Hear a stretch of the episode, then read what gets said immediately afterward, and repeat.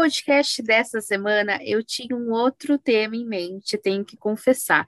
Mas, como vocês acompanharam, a última segunda-feira foi marcante, foi estressante para todos os mercados. Por isso, eu troquei o tema e decidi chamar o gestor de alocação da Eleven, Felipe Pires, para se juntar comigo, conversar com vocês sobre estratégia de alocação e risco. Felipe, muito bem-vindo. Obrigado, Teca. Boa tarde a todos. Bom, antes da gente começar, Felipe e pessoal que está escutando, ontem eu estava estudando um pouco para vir gravar esse podcast e eu me deparei com um texto muito interessante. Eu achei que casava muito bem com o tema com que a gente vai conversar aqui. Inclusive, vai levar o título desse podcast. Então, senhoras e senhores, este podcast vai se chamar Razão e Sensibilidade. um breve resumo para quem não conhece, isso é um, esse é um título de um livro que tem até filme. E ele é o contraste de duas irmãs, mostrando uma mais racional e uma mais emotiva, passional. E ao longo da história, as duas vão buscando um equilíbrio entre a razão e a sensibilidade. Felipe, para mim, foi muito interessante fazer esse paralelo, porque para mim acho que faz muito sentido. A gente tem o nosso lado emocional o nosso lado racional. O Ibovespa caiu na última segunda-feira 1,24% e estava em um ambiente de estresse. Nesse cenário, o que, que você acha que o investidor ele deve fazer? Porque eu sinto que é aí que a gente se deixa levar um pouquinho para o lado mais emocional da coisa toda.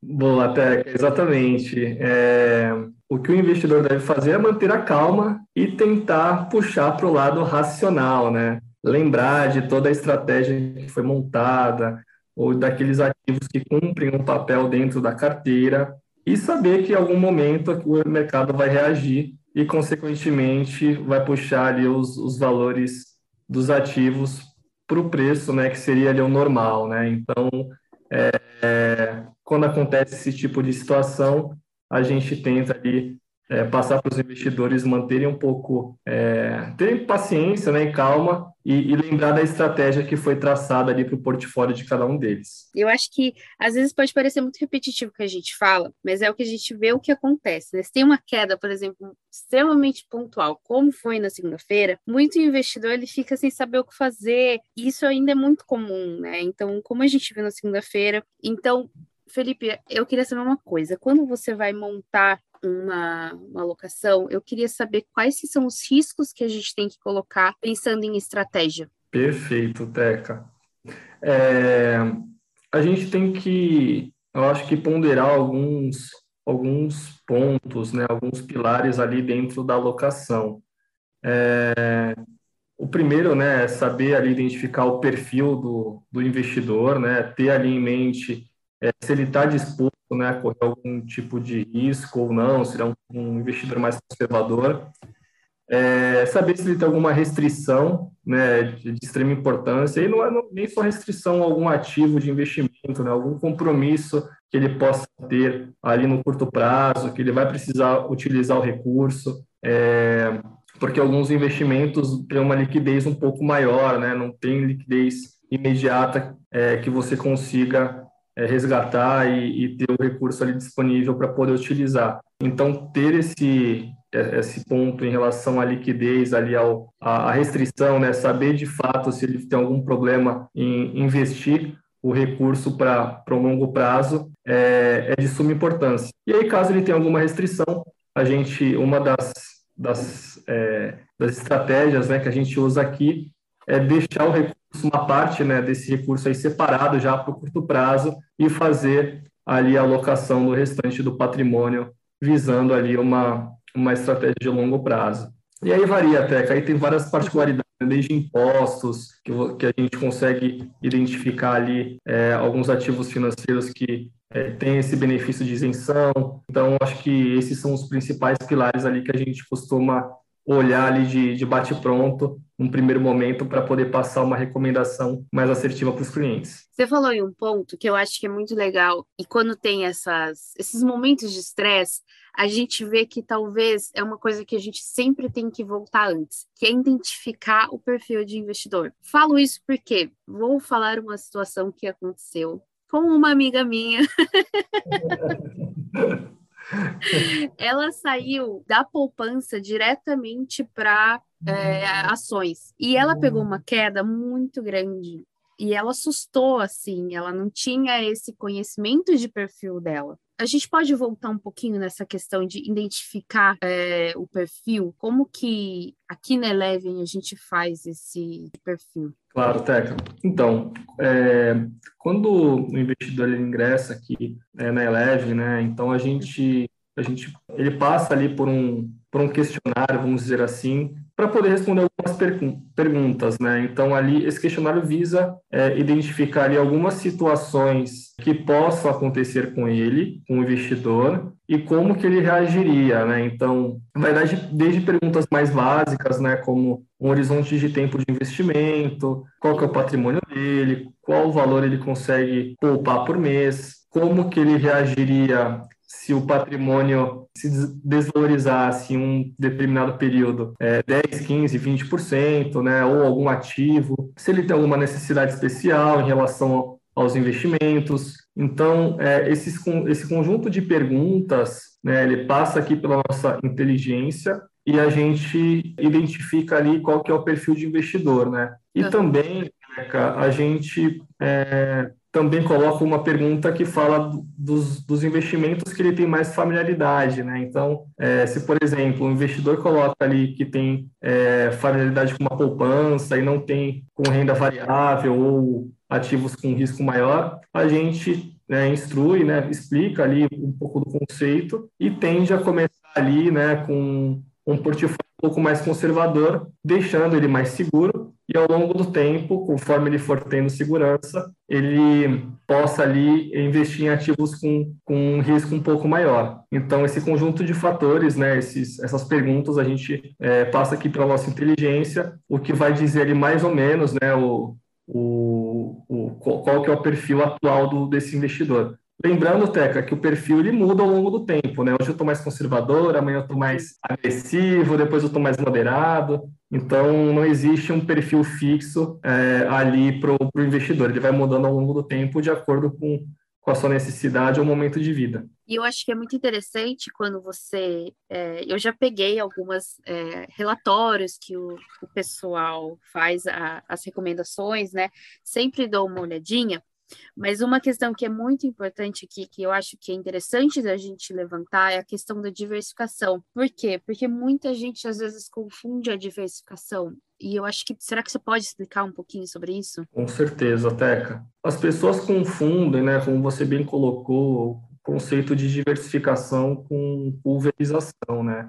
É, então, os investidores às vezes tem a sensação de que está diversificando bem a carteira, está com uma carteira eficiente, e aí quando você vai ver ali, tem, um, tem, por exemplo, uma carteira de ações com 20, 30 ações, sendo que 4, 5 do mesmo setor. E se em um determinado momento aquele setor vai mal, dependendo do percentual que você tem alocado, tem alocado né, em cada uma dessas ações, se você estiver com um percentual alto, você acaba comprometendo a rentabilidade da carteira como um todo. Então, o ideal, até como dica aí de alocação, é você, né, depois de fazer uma análise é, do setor né, e depois da empresa específica, você escolher uma empresa para representar aquele setor e montar uma posição nela. Então, aqui na Eleven, a gente é, entende que uma carteira que contém ali entre 8 a 12 ativos seja uma carteira eficiente, né, muito bem diversificada entre setores e, de, e distribuída, né, com os percentuais adequados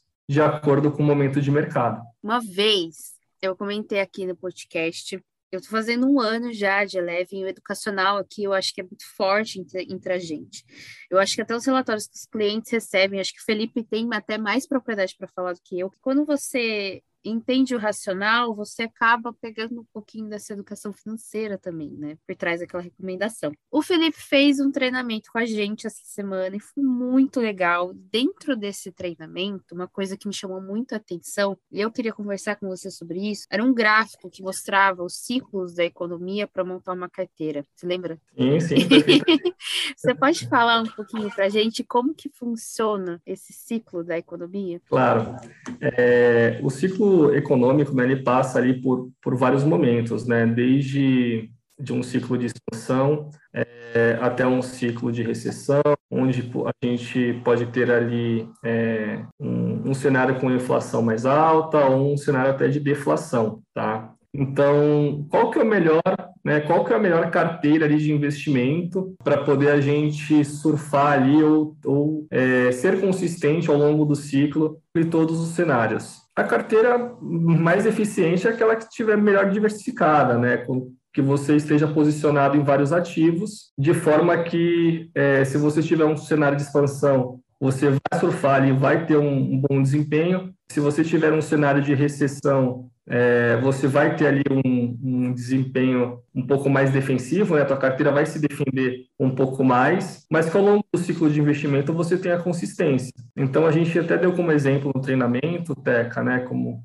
você citou agora, por exemplo, num cenário de inflação, ativos de real estate é, imobiliários tendem a ter uma performance melhor, né, porque são ativos ligados ali que tem como indexador IPCA e GPM, então conseguem, conseguem capturar de forma interessante esse aumento da, da inflação, né? Então, é, tende, tende a potencializar bastante ali o, o retorno para esses ativos. Num cenário de expansão, setores de commodities, né, ações, tendem a se recuperar, né, por, por conta de um, de um passado ter tido um cenário de recessão, né? então um cenário de recuperação e de expansão, é, o mercado acionário tem, tende a, a, se comportar de uma maneira melhor, né, porque o, o mercado fica otimista, as pessoas ficam começam a, a, comprar mais, né? Então produzir mais também, as indústrias começam a produzir mais e as pessoas começam a comprar mais e consequentemente o resultado dessas empresas tendem a vir melhor nos próximos exercícios. Então, dependendo do momento de mercado, né, explicando o reloginho, é, alguns ativos tendem ali a ter uma performance melhor, mas para você não adivinhar qual que é o ativo, qual que é, qual ativo eu coloco na minha carteira? Poxa, é, no cenário de expansão, eu coloco, eu vou comprar tudo em ações, não faz sentido, né?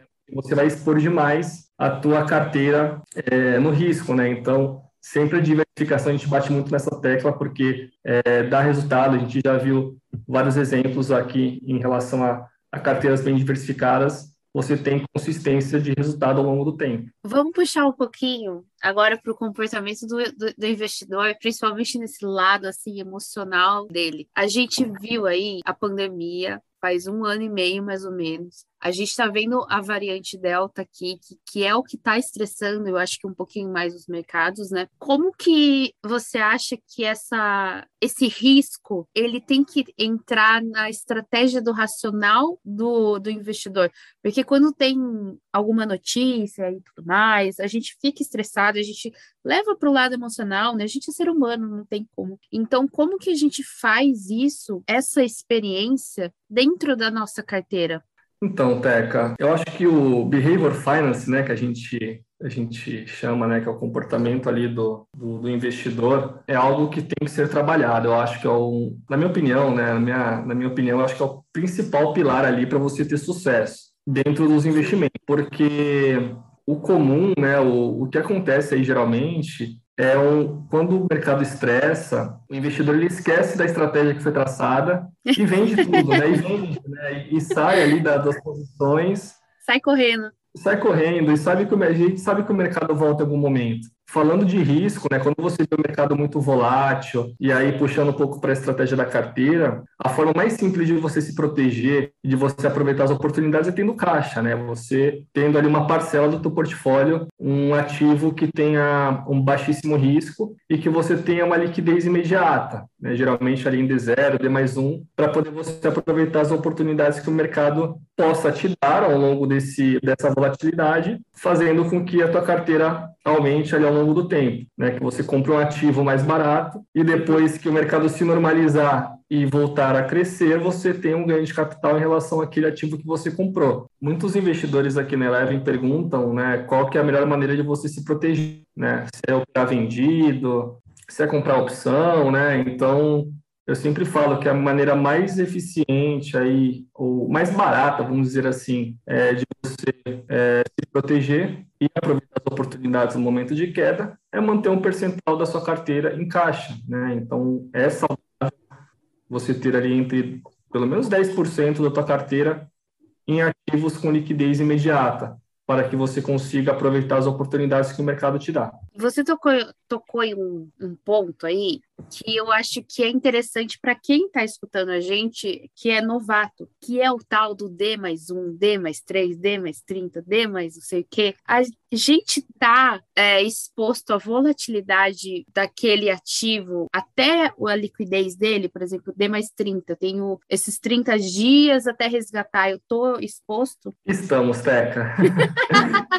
a gente citou em algumas algumas lives anteriores, é uma situação que acho que muitos investidores aprenderam né, com, com o que aconteceu no passado com, com o coronavírus, com a crise do coronavírus. É, imagina você lá em, em, fevereiro de 2020, né, em dezembro, né, novembro, dezembro, quando saiu a notícia de que uma pessoa contraiu o coronavírus e que possivelmente isso fosse chegar aqui no Brasil, né, espalhar pelo mundo. Aí veio o carnaval, as pessoas foram para o carnaval, voltaram. E aí, depois de curtir muito no carnaval, falaram: Poxa, esse negócio pode chegar aqui mesmo. Vou vender minhas ações, de ações. Vou, vou vender meu, meu, fundo, né? Melhor dizer, meu, meu, fundo, meu fundo que é D30, meu fundo de ações ali, ou meu fundo multimercado que é D30. Ok. A pessoa foi lá, entrou no, em contato com a instituição financeira, apertou o botão, e aí começou a cotizar o fundo, né? Então, é, ela apertou ali no meados de fevereiro uhum. e lá em meados de março, no meio da pandemia, o recurso termina de cotizar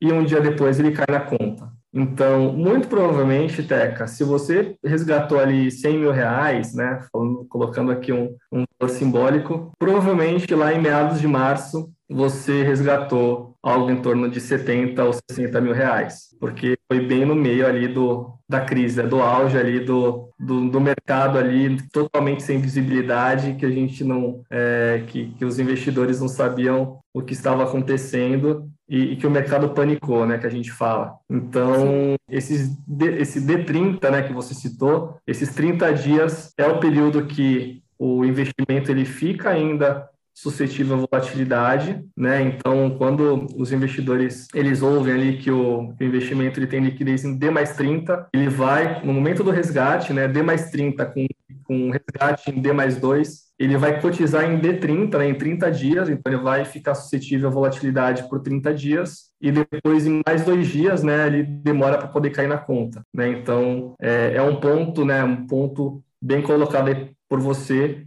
é um ponto de atenção aí bastante importante na hora de você decidir em qual ativo vai é, eu, eu acho que aí que tem vários pontos, na verdade, que esse livro, por exemplo, que eu trouxe no começo, Razão e Sensibilidade, ele faz sentido.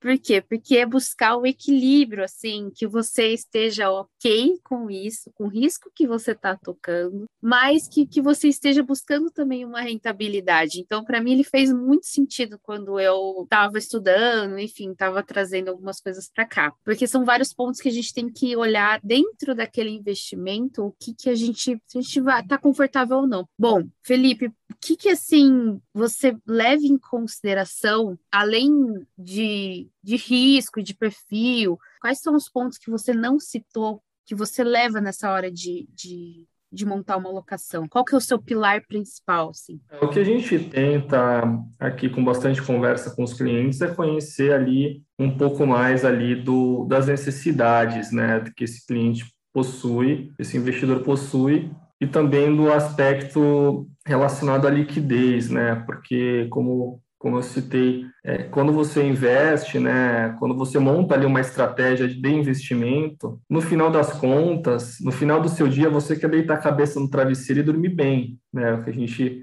até brinca aqui. Quando você está confortável com isso, né, você sabe para onde está indo, né, você está dirigindo e sabe para onde você está indo e onde você quer chegar, é muito mais fácil você é, montar ali uma estratégia e seguir é, sabendo dos riscos, né, ponderando os riscos. Então, é um ponto que a gente considera e fala aqui para os investidores, a gente tenta ao máximo ali ponderar os riscos e e passar cada detalhe dos ativos que, que eles estão investindo é, e tenta deixar eles o máximo o mais confortável possível, né? Porque se o investidor não fica confortável com a estratégia apresentada, ele não vai seguir a recomendação. Ele vai se sentir inseguro, ele vai para o outro lado provavelmente ele vai é, ficar em estado de inércia ali, né, vai ficar parado, é, porque está inseguro, não consegue tomar uma decisão de investimento. Então, acho que a conversa, Teca, é um, é, a gente tenta, através da conversa, deixar passar o, mais, o máximo de tranquilidade possível para aquele investidor, para aquele cliente, a fim de que ele fique né, mais é, confortável para poder implementar a carteira. Eu acho que esses fatores que eu citei de saber as necessidades, né, circunstâncias, legal, né, que de repente ele tem alguma particularidade. Por exemplo, ah, o investidor quer ter uma previdência, mas, poxa, faz sentido ele ter uma previdência? É um VGBL ou um PGBL? O que, que encaixa melhor? Quanto tempo ele vai deixar esse recurso investido? Então, são vários fatores ali, são várias perguntas que a gente tem, que a gente, é, vários questionamentos, melhor dizendo, que a gente coloca nessa conversa, que a gente vai ali anotando e aí tenta montar ali, passar uma carteira é, que esteja de acordo com, com a necessidade, com o perfil e que ele deixe a cabeça no travesseiro né, e, e se sinta ali confortável e durma bem. Imagino que deve ser uma conversa bem longa, né? é, pelo menos ali é, uns 40 minutos, uma hora de conversa vai, vai bem fácil, assim. Eu acho que é, são muitos detalhes, né? E aí varia de cliente, né? De investidor para investidor, com as características, com qual que é profissão, o que que faz, se tem familiaridade com investimento, se não tem. Então, acho que varia muito. Mas, em média, ele demora uns 40 minutos, geralmente, esse, esse bate-papo para conhecer um pouquinho, né? Acho que o relacionamento você tendo ali vai ganhando ao longo do tempo e vai conhecendo mais os, os, investidores ao longo do, das reuniões, das conversas. Mas no primeiro momento, ali uns 40, 45 minutos é o tempo médio que demora essa primeira conversa. Bom, gente, já encaminhando, então vamos já encaminhar para o final. Fê, eu queria que você desse uma dica para dois tipos de investidor: o de longo prazo e o de curto prazo sobre olhar estrategicamente para a sua carteira? Claro, Teca. Bom, vou começar pelo investidor de longo prazo, né? Eu acho que fazer uma análise ali, tentar fazer uma análise de cenário econômico é primordial, né? Então, até dando um exemplo aqui, 2022 a gente sabe que né, teremos aí eleições para presidente, governador, enfim. Vai acontecer ano que vem? O dólar pode disparar, né, os, é, os ativos de renda variável vão ter uma volatilidade ali acima do normal, os ativos de renda fixa vão ficar mais atrativos por conta do aumento da Selic, né, que tem uma expectativa aí para 6,5%, 7%. Então, tentar fazer uma análise ali macro e aí descer ali para o micro, escolhendo ativos que você acredite que vai performar ali melhor nesse cenário desenhado né, pelo, de acordo com o que vai acontecer é, por conta desse fato, né, por conta das eleições. Então, olhar o macro, né, fazer uma análise top-down, né, de, de cima para baixo, que a gente chama, olhando o macro e descendo ali para o micro, escolhendo os ativos. E aí, e manter a estratégia, né, revisando ali periodicamente, a cada três, né, dois, três meses, é, sempre é, com um olhar ali para o longo prazo. Né? A gente brinca que o Brasil as coisas acontecem o tempo todo, então, o nosso longo prazo tem 12 meses, ali 18 meses, né, para o mercado que está em fase de amadurecimento ainda. Então, rever essa estratégia é fundamental, mas ao longo desses 12, 18 meses, né, pequenos 12, 18 meses, a gente sabe que, que, que temos ali um, um, um tempo ali à frente que que vai ser o, o vai ser fundamental para o sucesso da carteira, né? Então, é, se manter resiliente e fazendo esses pequenos ajustes, eu acho que são, acho que é a dica principal para o investidor de longo prazo. Para o investidor de curto prazo, é, o momento, né? Até citando aqui, Teca, com você, a gente está passando por um momento de recuperação da economia, então acho que ativos é, ligados aí ao varejo, né? Varejo físico, enfim, é uma boa oportunidade para o investidor de curto prazo. Então, olhar ali o, é, o que, que, pode acontecer nos próximos dois, três meses e tentar posicionar algum ativo dentro da carteira. E também, além da gente estar tá vendo essa retomada da economia, estamos em temporada de resultado, né? Exatamente. Também, também... E a temporada é um bom é um bom indicador ali de como que as empresas, né, estão performando e, e qual que vai ser a, a dinâmica dali para frente. Então, é, aproveitem, acessem aí a, a, o site da Eleven, né? E, e tem bastante novidade aí para os investidores, do, dos mais iniciantes aí até o, o, o, o que tem maior conhecimento ali, porque tem bastante conteúdo bacana. É, e nosso time também já disponibilizou um calendário gratuito de todas as empresas que a Levin cobre, de com os dias para sair as, os resultados e você falou um negócio, eu ia terminar, mas você falou um negócio muito interessante para mim que é, eu não estava no meu radar, mas na verdade ele tem que estar tá no, no, radar, eu acho que de todo mundo, que é a questão da macroeconomia. Por que, que ela faz tanto sentido? Você falou da eleição de 2022 e isso muda, né? Muda muita coisa, né? Você pode falar um pouquinho mais desse, como que a gente também faz esse olhar do macro na hora de, de fazer uma alocação? Claro, ah, são os eventos, né, Teca? A gente sabe que as eleições de 2022 é um fator bastante sensível ali para pro que pro como que a economia vai o que que vai ser da economia dali para frente, né? Quem o que que o novo presidente ou o atual presidente, enfim, seja lá quem for eleito, qual que é, qual que é a ideia, né? Qual que é, qual que é a cabeça do novo governo, né? Do governo que vai entrar ali é, dali para frente. Então, isso mexe bastante com os mercados, né? Então, questão de inflação, é, vai, ser um, vai ser um governo que vai estimular mais a economia ou não, vai tirar estímulo, né? Isso, isso implica a injeção de dinheiro, faz com que os mercados tenham uma dinâmica maior em determinado momento, mas aí vem inflação, aí você tira estímulo. Então, é uma dinâmica, ali são, é, é a macroeconomia né, é uma dinâmica ali de, de fatores que a gente tem que olhar, né, e sempre é, tentar posicionar ali a carteira é, para que vocês, para que o investidor, né, para a carteira daquele investidor se beneficie de determinada situação. Acho que é basicamente isso. Bom, muito bom. Você saiu muito bem dessa pergunta. Obrigado. Bom, a gente está encaminhando para o final. Eu, como sempre, eu também dou uma dica. O Fê deu duas dicas muito boas. A gente olhar no, no longo prazo os eventos do ano que vem também que podem e vão alterar, com certeza, o, o, ritmo do mercado, o calendário de resultados também, que a gente já está nessa temporada. A semana que vem ela também é, vai ser bem forte aqui no Brasil. Então a gente já tem esse calendário gratuito, é só você se inscrever no nosso site. E puxando um pouquinho para o nosso título do Razão e Sensibilidade, como eu tinha conversado, começado com esse com essa proposta, a intenção da razão e sensibilidade é fazer o equilíbrio, é você estar tá bem também e você entender a sua razão que tem ali por trás. Dito isso, é, o Cadu hoje ele fez uma pontuação que eu acho que é muito importante. Quando a gente está investindo, por exemplo, em ações, pesquisa sobre aquela empresa, se, tenta se identificar com aquela empresa. Não adianta hoje eu acho que a gente investir em uma empresa que nem a gente mesmo acredita. Então eu acho que vem um pouquinho da sensibilidade nisso e a razão de tipo assim, vamos investir em uma empresa que talvez eu me identifico também com ela. Então Você eu acho que naquela empresa, né? Essa, essa é a pergunta, né? Você seria sócio daquela empresa?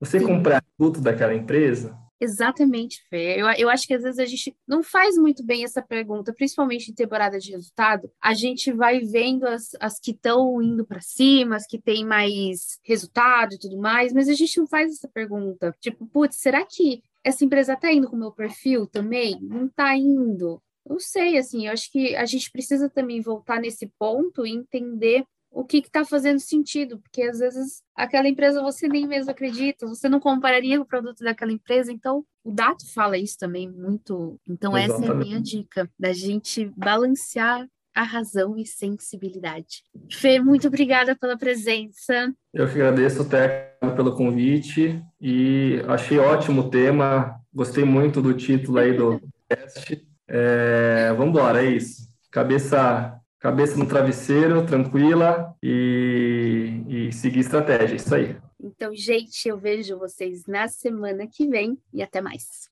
Você gostou do episódio de hoje? Lembrando que para ter acesso gratuito ao calendário de resultados que a gente comentou, é só acessar o site da Eleven. E você tem alguma sugestão de tema pra gente? Mande em nossas redes sociais. Eu vejo vocês na semana que vem.